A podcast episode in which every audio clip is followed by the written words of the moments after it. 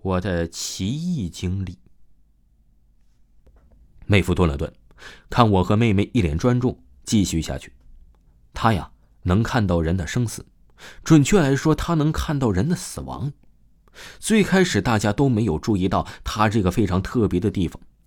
第一次被人注意到，是他自己的爸爸出事那个时候他还不满七八岁，当时的新中国还没有成立，兵荒马乱的。太姨婆的爸爸和同乡一起以贩卖茶叶为生。那次出发前，幼小的姨婆抱着爸爸的腿，死活是不让那爸爸出发呀。父母开始怜爱后，甚至生气了，狠狠的打了一顿，才松了手。爸爸也就没有再回来。逃过来的人呢，说是被劫匪榴弹击中，生死未卜。可是大家都知道，爸爸再也不会回来了。太姨婆的妈妈去世前几个月呀，太姨婆已经是一个懂事的少女了。她知道把自己的不安、惊慌埋在心底，只是更多的待在了妈妈的身边。后来啊，她太姨婆就说了：“哎，有天晚上，妈妈在补衣服，太姨婆依恋的靠在妈妈身边，油灯昏黄的灯光摇曳着。妈妈摸了摸太姨婆的头，忽然说：‘小妹儿。’”妈妈，是不是快要死了？太姨婆很惊讶，呆望着妈妈。妈妈说：“呀，知道自己的身体不对劲儿了，但是她还是不确认。但是看到太姨婆忽然和平时不一样的反应，心有所感，慢慢的就明白了到底发生了什么事儿。太姨婆漫长的九十多年的人生里，尤其横跨过那么多年动荡的岁月。自然，是见到了太多的死亡和逝去。后面更让人惊讶的，应该是太姨婆能看到真正的死亡。也就是在前几年吧，妹夫的妈妈的胃病忽然变得非常严重，送去医院检查是恶性的肿瘤，大家一片愁云惨雾。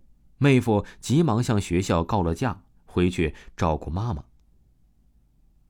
但是。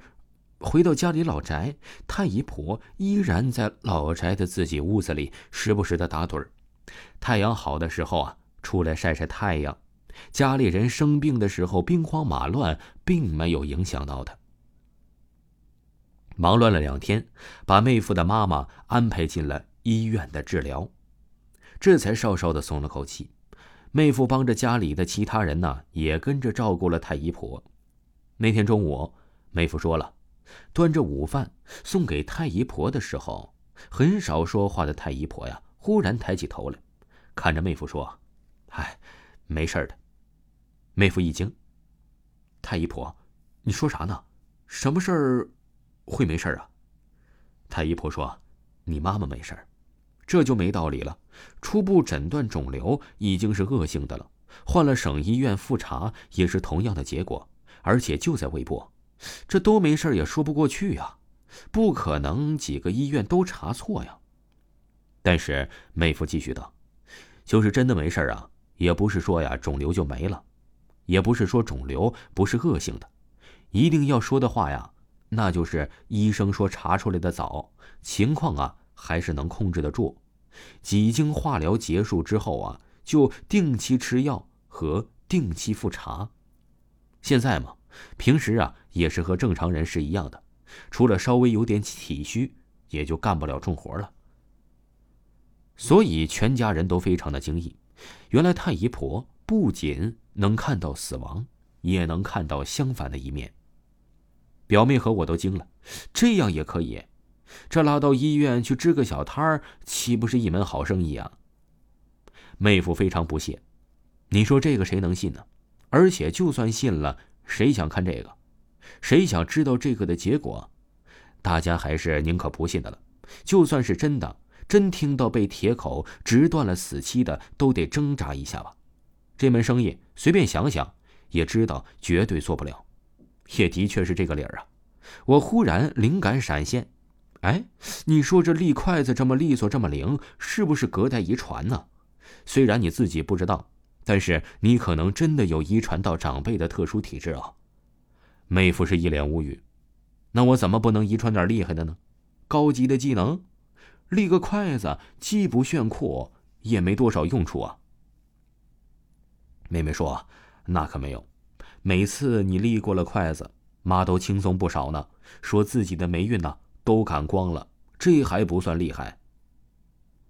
虽然没有治国平天下，当个超级英雄，最起码呀，你也立筷子保住了你的妈妈呢，是吧？”妹夫沉思了一会儿，似乎啊有着一种被说动的样子。接着呀，该干嘛干嘛去了。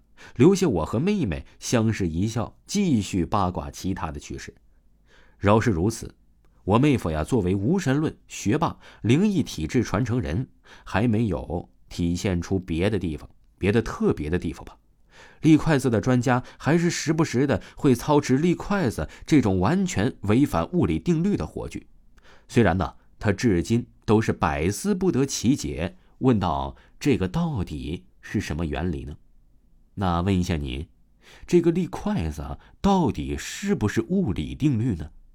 听众朋友，本集播讲完毕，感谢您的收听。